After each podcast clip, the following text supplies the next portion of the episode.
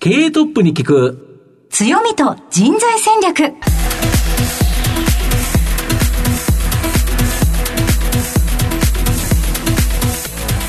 毎度相場の福の神こと藤本信之です。アシスタントの飯村美希です。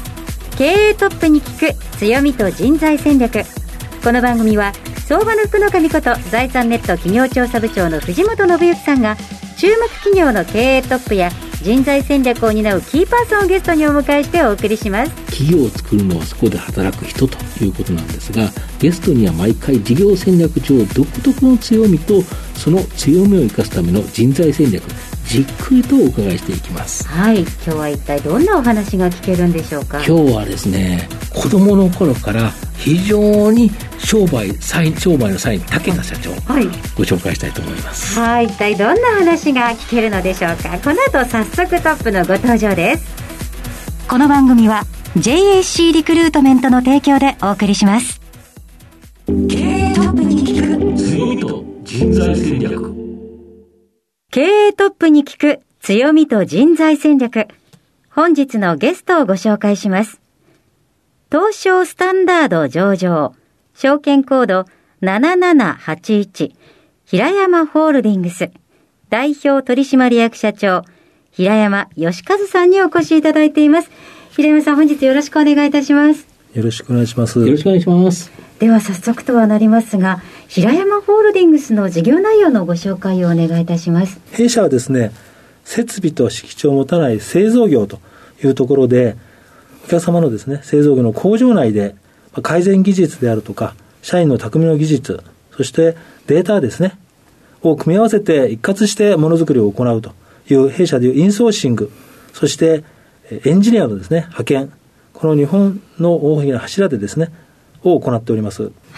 ありがとうございます。また後ほど事業内容についてはじっくりとお聞きしてまいりますが、まずはトップは企業にとって大切な人材であり強みでございます。トップのお人柄に迫らせていただきたいと思いますので、しばし質問にお付き合いお願いいたします。では、平山さん、生年月日を教えてください。1962年のですね、11月26日です。現在おいくつでいらっしゃいますか？59歳です。はい。ご出身はどちらでしょうか？山口県の下関ですね。子供の頃のお父さんのご職業を教えてください。えー、実家はですね、えー、昔から平山商店で商売やっておりまして、荒物雑貨ですね、茶碗であるとか、四季であるとかですね、そういうふうなものを卸すですね、地方の卸問屋をやっておりました。現在の平山ホールディングスの一番最初のスタートということですよね。そうですね。はい。子供の頃どんなお子さんだったでしょうか？そうですね。小学生の頃はあの新聞配達をね、はい、したりとかあとはあの虫を取るのが好きでそれが高じて、まあ、クワガタであるとかそういうのをですね、えー、集めて、えー、夏祭りにですねえー、売って、まあ、敵屋と一緒に売ったりとかですね、はい、そういうことをしておりました。えもう、えっと、今すごいいろんな情報がいっぺんに入ってきちゃったんですけど、まず新聞配達もご自身でやりたくてやられたんですか？そうですね。あの学校の登校の途中に新聞配達の店舗がありましたのであのそこでちょっとアルバイトやってみようと、はい、小学校5年生の時ですかね。そうでしたか。数年間やっておりましたですね。はい。そして今クワガタを取ってお祭りで売っていたというのもご自身自らですか？そうですね。あの何人かのグループで夏は朝4時に起きて取ってましたので、うん、たくさん取れますので、まあ、自分の好きなやつは置いといて、はい、大量に余りますので、うん毎週のことく売っておりましてですね結構儲かったんですか？3人でやっておりましたけども、大体1人5000円ぐらいそれからまあそうですね、40年ぐらい前の話ですけど。その時だったら、大人がバイトしても1日5000円ぐらいですよね、多分。そうでしょうね。うん、子供のお小遣いどのくらいの時代ですか ?5 円です、ね。ええ？ー、私の頃は5円もらってましたので、1日。で、あれですよね、なんか高いもの買ったんですよね。そうですね、あの、いろいろアルバイトしておりましたので、うん、まあその当時で7万5千円ぐらいの、はいかっこいい自転車とかですね、え。ー、あと趣味のエアガンとかですね、そういうのは全部自分のお金で勝手に買えると。いうことで、結構貯金も持っておりましてですね。社会人のスタートは、現在のその平山ホールディングスではないということですね。そうなんです。えっと、学校卒業しまして、今の JX 金属ですね、はい、日光金属というところで、うんえー、と工場のですね、えー、振動品、いわゆる非鉄金属なんですけど、はい、そこの工場で研修を今してですね、が終わると、まあ、商社の方にですね、うん、飛行機の商社に行くというルートの途中でですね、はい。えー、母親が亡くなりまして、小さな会社なので母親が経理やっておりまして、うん、で父親が営業ですので、両方できないということと、うん、なかなか当時はやはりあの会社が大変だったもんですから、うん、まあ、兄弟で盛り上げろということで、私、長男ですけども、まあ、次男、三男もみんな戻ってきまして、学生だったんですけど、そこから男4人でですね、元に戻そうということだったですね。はあではご実家に戻って兄弟力を合わせて立て直しをしていくっていった形、ね、そうですね。毎日どういう商売するかとかですね、はい、そういうことをもうなるほど、ちょっと本業の方がちょっと厳しくなってきたから、なんか新規事業でやっぱり立て直さなきゃいけないかなという感じですか？すね、新規事業は主に私の仕事だったので、うん、その卸の仕事をしながらですね、はい、空いた時間でやるということで、いろんなことをやりましたですね。うん、その新規事業が今につながっているということでしょうか一つですね。やっぱ卸問屋っていうのは在庫がありまして、うん、で手形で、えー、物を買わなきゃいけないですし、ですので、大きな仕事をしようとすると、やはりお金が寝るわけですね、はい、で在庫もありますので、うん、会計上儲かってもキャッシュが残らないということは、やはりうすうす分かってました、で資金繰りが大変だったんですね、えー、掛け売りをですねお客さんがしていて、全額もらえないという悪しき習慣だったんですね、昔はやはり小切って手形を取りに行ってましたから、振り込みがなくてですね、その回収が大変で、で資金繰りが回らないということで、まあ、一回その大変なことになりましてですね、回収のために私自身会員裁判所に行って特捜書を書いたりとか、はい、トラック横付けして製品をですね回収したりとかいろんなことをやりまして資金繰りがなんとなく回るようになっていったんですけどなかなか銀行が追加のお金を貸してくれないとかですね、うん、そういうことがあった中でいかにキャッシュで商売するかということを考えてた日々だったですね。新規事業の立ち上げその現在のこの製造業向けの派遣これはきっかけは何だったんでしょうか？当時、まあ、バブルの前ですね、はい、人手が日本全体足りないということで、うん。えこの人材ビジネスの走りがですね特に関東中心でできてきたんですけども、うん、ある人の紹介でその人に会ってみないかと言われて、うん、その方と会ってですね、うん、いろいろ食事をしてみるとですねまだまだこの業界が新規さんの余地があるということで大切な仕事ですよね人手がないと工場では回らないと。で、ね、商品を売るというのはですね逆にぱり押し売りで売る場合もあるわけですよねスーパーとか、で並べて売れなければ帰ってくるというような、ただ人材の場合は人がいらないところには絶対押し入れできないと、世の中が必要としているビジネスだということもありまして、はい、あとは在庫がないキャッシュだということも聞きましたので、うん、それで、えー、やってみようというところで、すぐ始めたということですね。はい、当時としてはとても新しかった、ね、画期的なっていうか。そうですね。大手は全くなかったですね、当時はですね、はい、そして単身ブラジルに行かれたという話もお聞きしましたが、えっと、このビジネスを始めて間もなく当初はあの下関の人伝えとかですね、うん。はりあの新規ビジネスので、えー、予算がゼロだったもんですから、はい、最初あの、下関にある神戸製鋼の関連会社からスタートしたんですけど、はいうん、まもなく人が足りなくなりますので、うん、当時あの、まあ、日系の南米の人がですね、うん、多く日本に入ってきて、唯一外国人でビザが出て働けるということを聞きつけましてですね、当時私貿易やってた、えー、人がおりましたので、その間接的な知り合いで、ブラジルに釣り号ですね、の商社があるということを聞きまして、はい、その方の電話番号をもらってですね、はい、それを握って単純に飛行機に乗っちゃったということですね。その電話番号のみを持って？そののみを持って。今だ今だったらネットでまずは連絡して行きますよって言ってそうですねアポ取ってじゃなくて。携帯電話ない頃ですから。ああそうですよね、はい、それでも向こうで相当ご苦労あったんじゃないですか？それ運が良くてですね、はい、あの向こうに行く飛行機26時間乗るんですけども、はい、長いですね。で隣に座ってた人がですね日系ブラジル人で日本の大学を卒業してちょうど帰るところだったんですね、はい、で事情をいろいろ話しましたら、うん、まあ、私はその面接に行ったもんですから、うん、人を連れて帰ってこなきゃいけないので、知り合いゼロなんで向こうでちょっと手伝ってくれと。言ったらいいよと。いうことだったもんですから。それ偶然ですよ偶然ですね。その方がいないとちょっとどうしようもなかったんですけど、うん、昔から運がいいもんですから、それで大体1か月間ぐらいいたんですけど、まあ、前にその人の家に行きましてですね、はい、お父さんたちと食事しながら 電話をかけて向こうからアポイント帰ってくるのを待ったりとかですね、うん、あとはあのホテルを借りて面接の準備しなきゃいけない、その前には日泊新聞という新聞に広告打たなきゃいけないあるんですね、はい、新聞社に行ったりとかホテルと交渉したりとかっていうのは、その方と一緒にブラジル語で全部やっていただいたという。運よくですね面接をしたりとか、はい、それで、えー、初めて行って、まあ、10人弱の人をですね帰りの飛行機に乗せて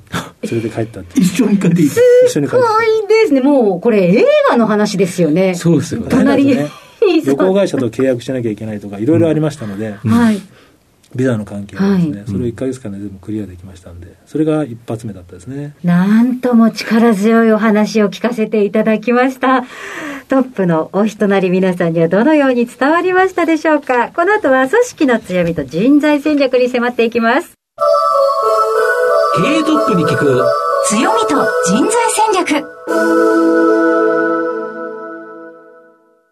今日のゲストは、東証スタンダード上場、証券コード7781、平山ホールディングス、代表取締役社長、平山義和さんです。さて、ここからは会社についてお伺いしていきます。まあ、ズバリこの番組は、強みと人材戦略というタイトルになるんですけど、御社は先ほどもお話しいただいたんですが、設備と敷地を持たない製造業ということなんですけど、まあ、具体的にはどんな事業されてるんでしょうか？一番のあのエッジとして強いのはですね改善力ということと、はい。えー人材の教育、うんうん。それから安定した雇用、うん。これですね、うん。今人手不足もありますので、うん。この3つをですね、うん。合わせ持ったところが一番の強み。特にその改善コンサルティングっていうのは、はい。派遣は人を増やして儲けますけども、うん。インソーシングっていうのはお客様の工場に入って物を作りますので、うん。コスト削減をすればするほど我々も儲かると、お客さんに対してその削減した部分だけを少しお返ししますのでお客さんもそれでいいということで、うん。派遣と対極なんですね。なるほど。そこ派遣だと逆に言えば、人数を、まあ、無駄に使ってくれて、いっぱい派遣した方が儲かっちゃうけど、インソーシングだと、まあ、ビジネスをうまくその製造工程、プロセスを改善していって、安く作れるようになったら、御社も企業様も儲かるということですか？そうですね。あの win-win-win ってよく言うんですけど、うんお客さんもいいと、うん。我々も利益確保できて、うん。社員にも還元できると、うん。やっぱり同じアウトプットだったら人数が少ない方が、うん。やはり付加価値は高いものですから、うん。ですからそういうビジネスモデルの方が長く続くんじゃないかなということですね。で同じ製造業でも、御社の場合、数多くのお客様とお取引されてると思うんですけど、どれぐらいの数のあのお客様がおられるんですか？お客様は500社ぐらいございますが、うんインソーシングやってるお客様はですね、うん。今、えー30社程度というところで大きなところはやはり、一つの会社でも1000人ぐらいとかですね、うんまあ、一つの工場でもうん。300人とか400人とうんいう規模から50人ぐらいの規模まで様々ございます。うん。でそうすると、御社のところにはいろんな製造業のノウハウが溜まっていくという形になるんですか？そうですね、派遣と違いまして、うん。まあ、食品、一番のメインが医療機器、うん。次は自動車関連なんですが、はい。やはりその業界、業界の改善の仕方であるとか、うん。やはり品質、納期ですね、ここが違ってくると、ものづくりもですね、はい。それをインソーシングすることで、我々の管理監督者が吸収すると、うん。その吸収したノウハウうをん。改善に回していって、そのノウハウを持ってまた別の業界に展開するということで、まあお客様ができないところですね、うん。一つの業界以外のところは我々しか分かりませんので、うん。そこがやはり多くのお客さんとお付き合いする強みじゃないでしょうか。なるほど、多くの製造業の方と付き合うと、その中でいろいろ培われる知見、これがみんなに広がっていくということで、ね日本の製造業自体が強くなりますよね、これによって。そういうことですね。なるほど。で、直近5年間で売上高は約2倍、利益は約3倍とですね、まあ、一気に急激な成長を今遂げられている途中なんですけど、なんでこんなに伸びてるんですか？基盤としてはですね、やはり人手が少子高齢化で少なくなっていますので、恒常的に人手は足りないんですけども、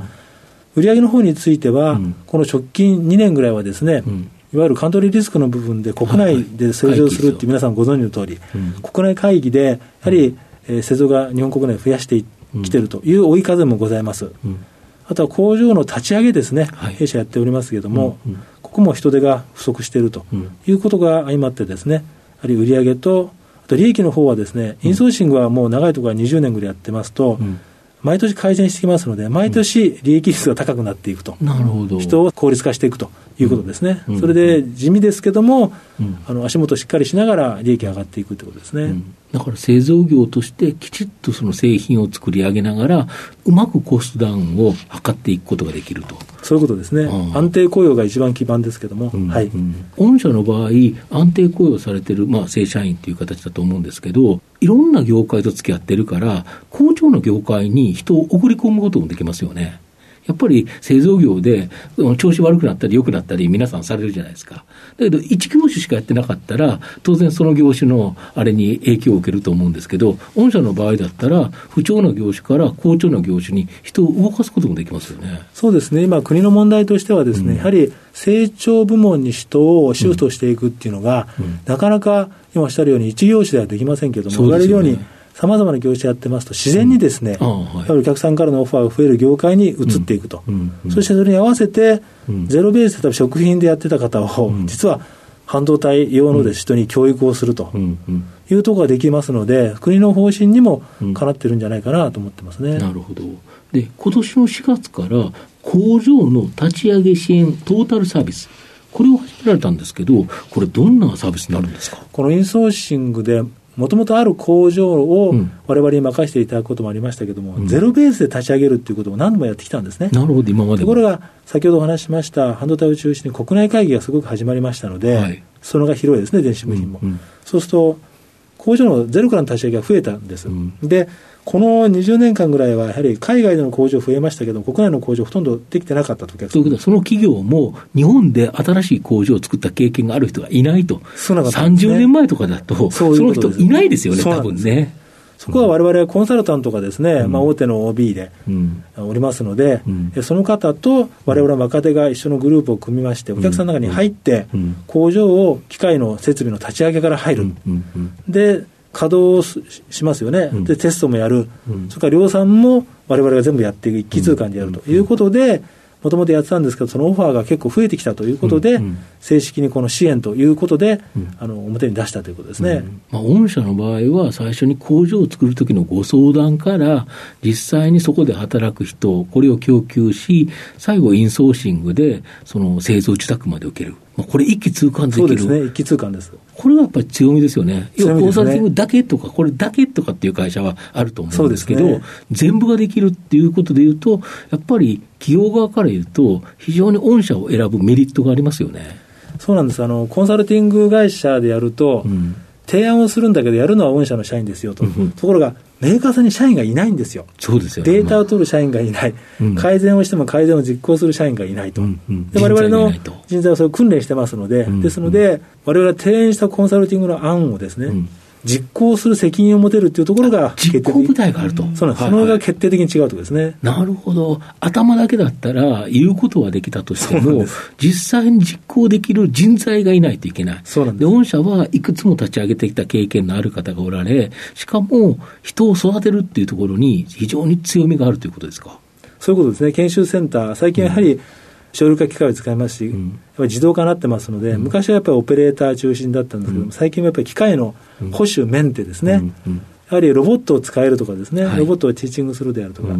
ちょっと止まったチョコテを直すであるとか、そういうふうにしてですね、まあ、機電、電気が分かる、メカが分かる人たちと、いうことで、レベルも変わっておりますので、それに合わせて教育をしながら、そういうグループを作るようにしておりますね。なるほど。御社の今後の成長を引っ張るもの、改めて教えていただきたいんですが。はい。部門としてはですね、やはり、入り口としては派遣で入って、うん、業務を覚えて、インソーシング化して安定させて、利益を上げると、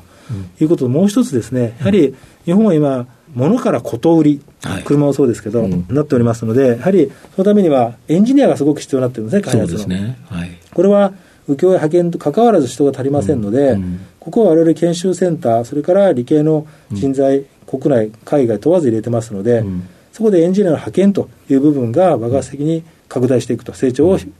の要因になると思います。うん。まあそんな平山ホールディングスを支える人材なんですけど、今、何人の方がグループで働いてるんですか？グループ総勢が今、9900名、1万人弱ですね、で平山単体で、うん、えー、4500人、うん、それからグループ会社です、サービス業やってるグループ会社が2000人、うん、それからエンジニアのえー、会社、派遣している会社400名と、それから海外のですね、特にタイなんですが、うん、タイでも人材派遣やってまして、そこで3000人おります、うん。うん、なるほど、で、それだけの人材がいるということは、当然採用してこないといけないということで、新卒採用と中途採用あると思うんですけど、年間どれぐらいずつされてるもんなんですか？あの新卒採用はですね、今年は、はい、えー、600人弱と、600人。グループでですね、はい、日本国内はですね、うん、海外の場合は新卒採用というのがありませんので、はいはいまあ、あの通年採用通年採用ですね。はい。中途ではどれぐらい取ってるんですか？中途は年間今のところ1600人ということですね。で、やはり、その、新卒などだと、こんな人に平山ホールディングスに入ってほしい、こういう人物像を求めるっていうような、求める人物像みたいなものはありますでしょうか？あのこれもですね、うん、えー、我々あの分析をしたんですが、やはりものづくりに興味がまずないといけないと、うん、新卒の方についてはですね、うん、それからやっぱり人材ビジネスという側面ありますので、やはり、人とのコミュニケーションを取るのが好きな人、うん、それから人の成長をですね、うん、手助けするのが好きだと。いう、こういう興味を持った方が一つですね、新卒の場合、中途の場合はですね、やはりいろんな仕事をしながら、弊社の方に入社していただきますので、やはりキャリアチェンジですね、弊社に入って、まあ、いろんなそのキャリアチェンジの道があります、管理監督者、それから技能職、技術職、ありますね。そういうことに興味を持ってですね、もう一度勉強をやり直してもいいよというぐらいの方が、望ましいですね。要は凝り固まった人じゃなくて、はい、新たな環境に柔軟に変化して、変化しようという意欲がある方ということですか。ね。はい、なるほど。その他、あの、先ほどから結構研修の話が多かったかなと思うんですけれども、うん。うん、社内での研修っていうのは、やっぱり力入れてらっしゃるんですか？そうですね。あの、様々あって、入社して3年間はソロフライトプランと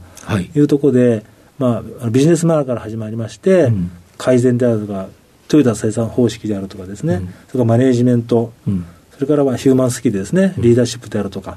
あとは品質管理であるとかですね、はい、それをさまざま教えまして、社内にトレーナーもおりますし、それを3年間やると、はい、それをやりますと、階層別教育でより深い教育をするということ、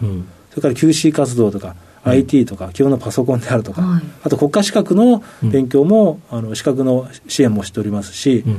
あと技術と技能って2つあるんですね。はいはいやっぱりそれはあのやはり匠の技術の方は技能と言いましてですね、うん、あの設計とかそういう部分は技術と言いますけれどもそれは両方、えー、研修センターがありまして、うん、で特にあのそうですね IT 系ですね。そっちは未経験からですね、うんうん、また教えてですね、はい、あの商法の IT 技術にするというようなこともやっておりますので、うん、そういうその多岐にわたってまあお金になる勉強っていうんですかね、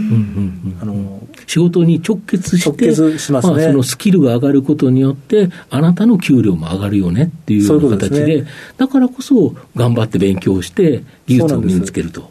そういうことですね。はい。御社に入れると、すごくスキルがつきそうですね。勉強は大変ですけどね、やはり、あの、製造業の場合はですね、はい、先端です、先ほど言った。そうですよね、時代の最先端。そうです。うん、仕組み、システムも、やはり、うん世界中戦ってますので、うん、ある意味、学校の教育よりちょっと先を行ってるんですね。なるほど。ですから最先端の部分は取り入れて、われわれから先に教えていかなきゃいけないなという気持ちで、教育カリキュラムを作っております。逆に言うと、平山ホールディングに入ると育てられるというか、人が育つ組織だからこそ、やっぱりそこに人が集まってくるということですかね。いや、入社するときはですね、うん、若い方はそこまでは思っておりませんけども、うん。はい、やはり将来のキャリアプランをですね、うんうん、一緒に立てることによって、そういう部署がありますので、うん、カウンセラーがありますので、えもうカウンセラーが十数年やってるカウンセラーが、地区地区に5、6人いるんですね。だから入社した人は3か月以内に全員カウンセラーと面談するんですよ。そのキャリアカウンセリングも含めて、メンタルも含めて、必ず担当がつきますので、そうやってるうちに、自分将来どうしようかなという時に選ぶと、今度はキャリアカウンセラーがこの勉強したらどうだということで、うちのあの社内のスクールにですね、うん、入っていくということなんですけど、モチベーションをやっぱ上げていくっていうことが、若い人には特に必要だと思いますね。なるほど、そのカウンセラーと話すことによって、目標とかが分かんないことが決まっていくっていうことですかね。そういうことです。ああ、なんかすごく手厚いこう会社の中に流れるシステム的なものがすごいなっていうふうに、うん、そこのやっぱり教育システムなりカウンセラーの存在とかがやっぱり御社を定流で支えてるということですか。ね、これやっぱり人がいないと始まらないビジネスですもんね。そういうことですね。はい、ありがとうございます。で、この番組ちょうどお昼にですね、放送してるんですけど、えー、社長はランチは何を食べるのが多いんですか？えっと、昨年ですね、うん、えっと、品川の本社を大きく改装しまして、うんはい、えー、壁を全くなくして取っ払っちゃったんですね。はいはいはい、で端から端から見えるようにしたということで、はいはい、そしてあの食事をするコーナーも作りましたので、はい、で社員がそこで、うん、まあ、前は部署ごとに、えー、固まってたんですけども、いろんな部署が、うん、えー、誰でも座れるようにな形しましたので、今は外に出るより社員もですね、はい、えー、近くに、えー、お弁当を買ってきてですね、ででそこで社内でいろんな人と会話をしながら食べるということになっておりますので、私もそういうふうにしていって、すごく楽しいランチタイムになってます。なるほど。ちなみに何弁当が好きですか？近くにあの屋台みたいなのがあるんですね、品川ですから、あのタイの弁当であるとか、はいそれから台湾系のお弁当とかですね。なるほど。ルーローハンとか。そうです。あ、そうです。まさにそうですね。はいはい。そういうのよく買ってきますね。なるほど。はい。では藤本さん最後の質問をお願いいたします社長の愛読書などですねこの番組のリスナーにですね何か一冊書籍お勧めいただけないですか？これ昔からなんですけどあの渋沢栄一が好きでですね、はい、論語とそろばんというやつをですね、はいはいはい、何度かあの社員にも読ませてますし私も好きで、うん、いわゆる三方よしっていうんですかね、うん、やっぱり公益性がない事業じゃないと続けていけないとい。うところで、うん、弊社もですねその社訓であるとかですね理念にあるんですね、あの一心同体経営ということで、はい、心の利益ということで、はい、仕事をすることによって心が豊かになるということ、やっぱりこれは公益性がないとなりませんので、そういうことと、まあ、似てるものをですね、やはり柴瀬一門企業をいろいろ起こすことによって書いてますので、うん、この本が私は好きで進めておりますね。はい、ありがとうございます。三方よし、最初に win-win-win って三つおっしゃっていただきましたもんね。うんはい、まさにでございました。渋沢栄一、論語とそろばん、ぜひリスナーの皆さんもお手に取ってもう一度読んでいただければと思います。えたくさんお話しいただきましてありがとうございました。改めまして本日のゲストは、東証スタンダード上場、平山ホールディングス代表取締役社長、平山善一さんにお越しいただきました。平山さん、ありがとうございました。ありがとうございました。ありがとうございました。経営トップに聞く強みと人材戦略東証プライム上場 JAC リクルートメントは世界11カ国に展開するグローバルな人材紹介会社です。スペシャリストや管理職の人材紹介を通じて長年にわたり多くの企業の成長に貢献した実績を持ちます。当社では役員、CFO、CIO、本部長、社外取締役などの経営幹部層の人材紹介に特化した専門部署 JAC エグゼクティブを構え、企業の経営課題解決を支援しています。